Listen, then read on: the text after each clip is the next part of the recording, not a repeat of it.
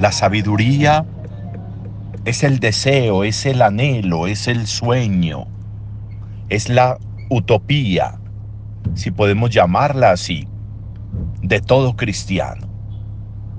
Porque la, sabiduría es Dios, porque la sabiduría es tener a Dios, porque la sabiduría es el Espíritu de Dios que se mueve en nosotros, móvil, grácil, en un movimiento continuo y permanente, en la búsqueda continua de los creyentes, de los hijos, para llenarlos de la grandeza de su Padre, de la divinidad de su Dios, del poder de su Creador. La sabiduría es aquello que enseña a vivir. La sabiduría es el arte de vivir. La sabiduría es la manera como podemos proceder y avanzar de manera cierta por la vida. La sabiduría es el don pleno de Dios en nosotros. La sabiduría es la luz necesaria para penetrar la oscuridad más densa. La sabiduría es el bálsamo para que ceda el efecto de cualquier dolor. La sabiduría es la fuerza capaz de robustecer cualquier debilidad. La sabiduría es la mirada profunda, penetrante, perspectiva, en la existencia de los hombres. Por eso, dentro de los dones del Espíritu Santo, ocupa el primero de ellos, para que se convierta en el deseo, en la súplica, en la oración continua a Dios. La sabiduría nos concede un regalo importante y es vivir sin volvernos ansiosos.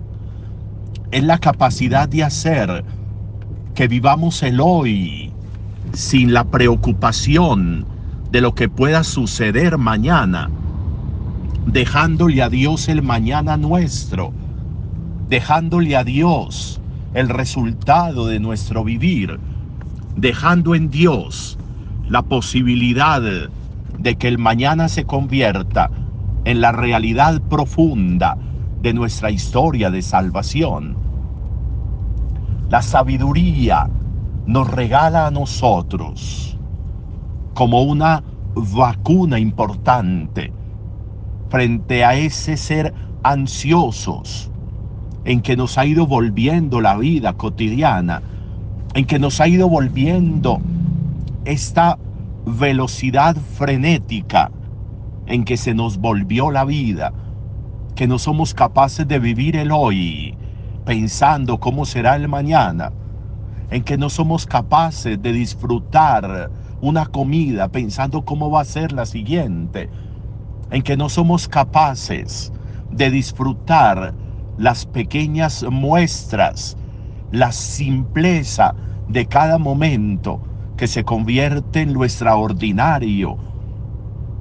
Esas ansias que hacen que llenemos de preocupación y angustia la vida, imaginándonos incluso a veces de manera terrorífica cómo va a ser el mañana, qué va a suceder. Cuando pase esto, entonces yo qué voy a hacer, sin saber ni siquiera si va a pasar, sin saber ni siquiera cómo va a pasar, sabiendo muchas veces que eso que me preocupa es la realidad normal del ejercicio cotidiano de la vida. La sabiduría tiene que ser una delicia que nosotros anhelemos pidiéndosela a Dios de manera continua.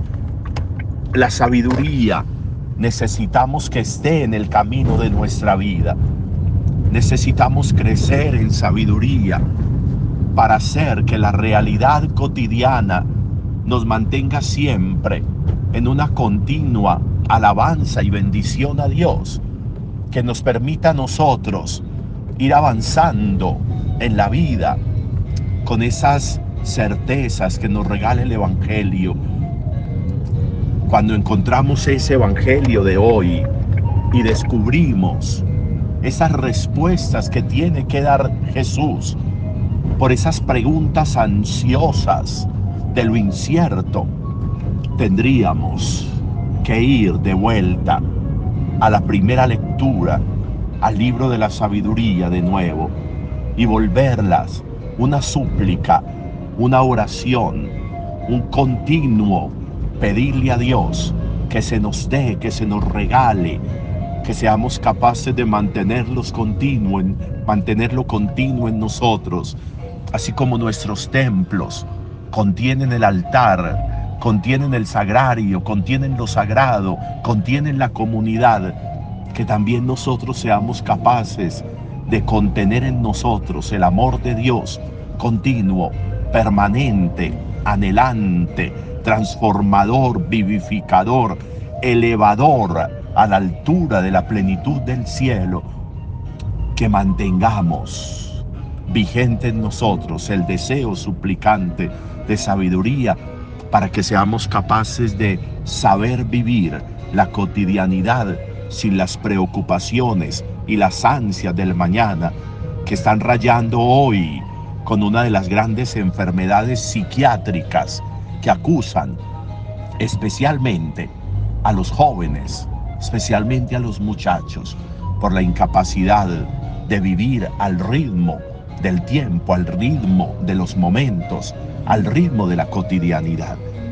Necesaria la súplica. Señor, danos sabiduría para saber vivir tu historia de salvación en nosotros.